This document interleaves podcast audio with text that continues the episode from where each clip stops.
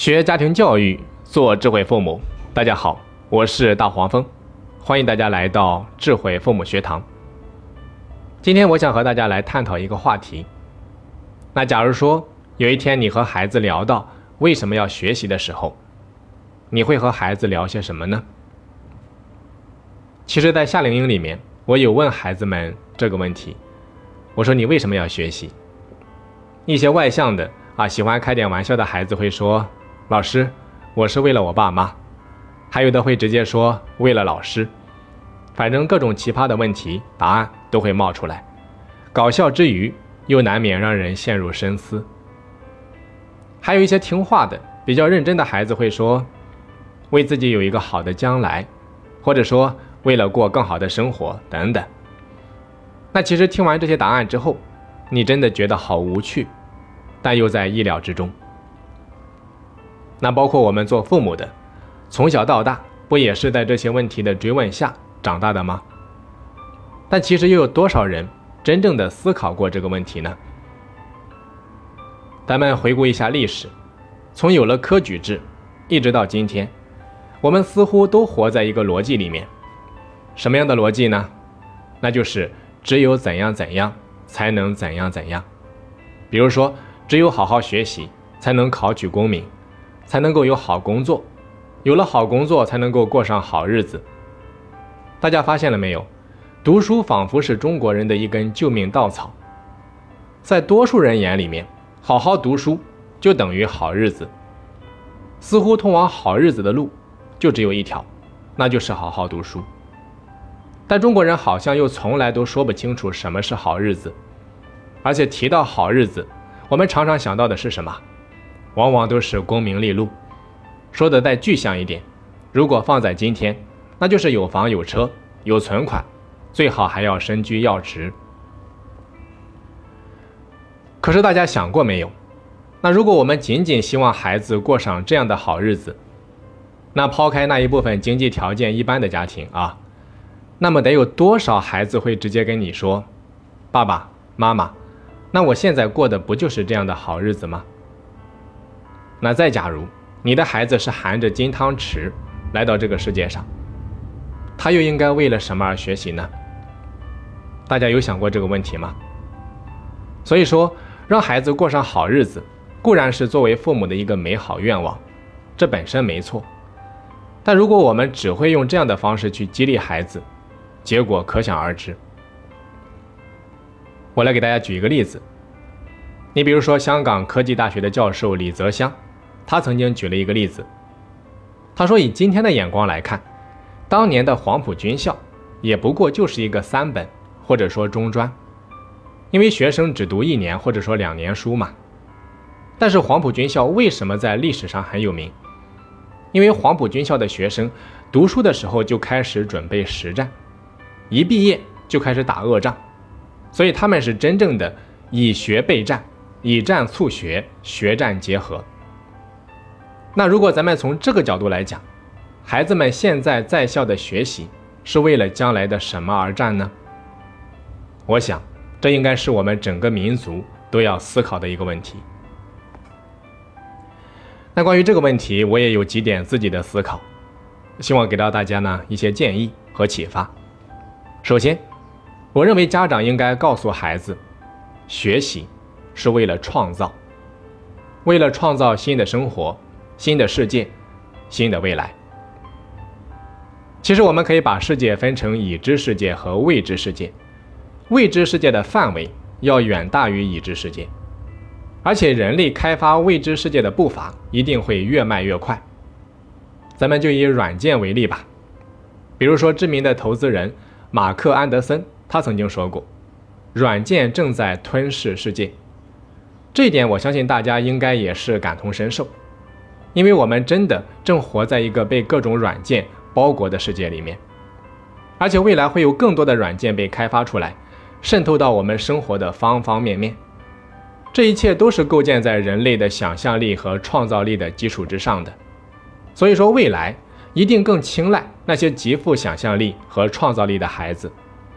那如何提升想象力和创造力，便很自然的成了摆在家长和孩子们面前的一个课题。在这一点上，人和动物是有着本质区别的。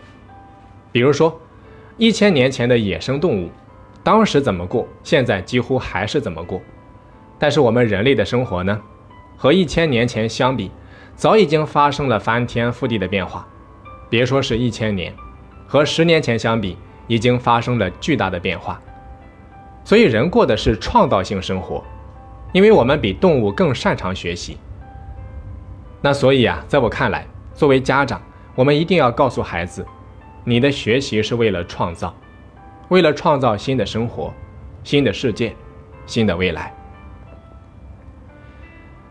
那除此之外，我认为家长还应该告告诉孩子，学习是为了更深刻的认识世界，提升你精神生活的品质，增加生命的厚度。为什么这么说呢？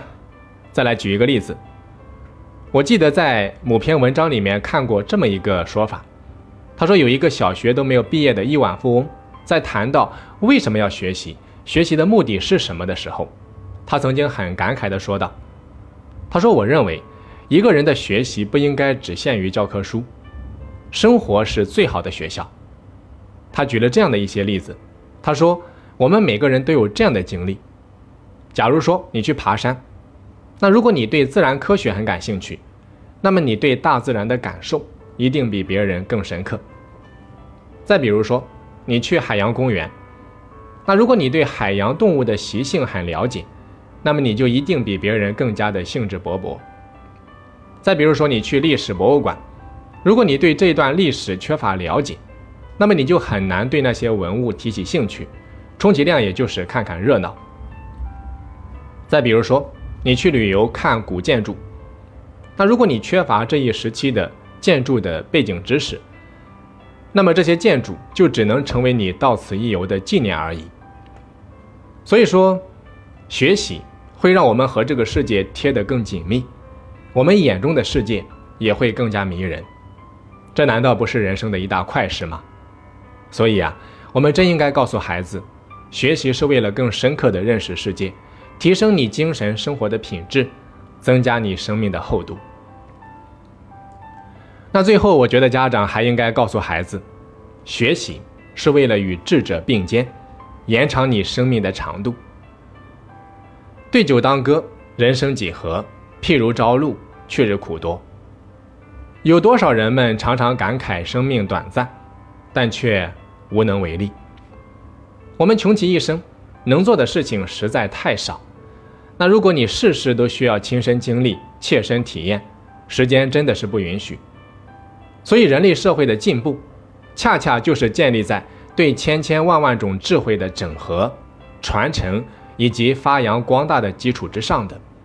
因此，学习就是一个把别人的智慧纳入到自己的生命系统，完成一个整合、传承与发扬光大，最终壮大自己的过程。那这就好比把别人的生命直接连接到了自己的生命上面，延长了自己的生命长度。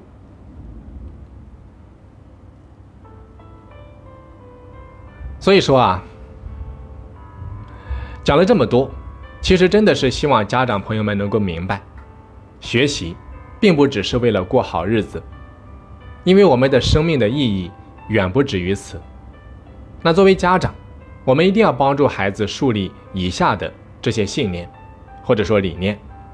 什么理念呢？我们要告诉孩子，你不是考试的机器，你也不是为了爸爸妈妈而学习。你是为了探索这个奇妙的世界，从而使你的生活更加多姿多彩而学习。你是为了增长智慧，为了探索你的独特个性、人生价值，从而使你的人生更有意义和快乐而学习。你是为了更充分地运用你的特长和才能去帮助他人而学习。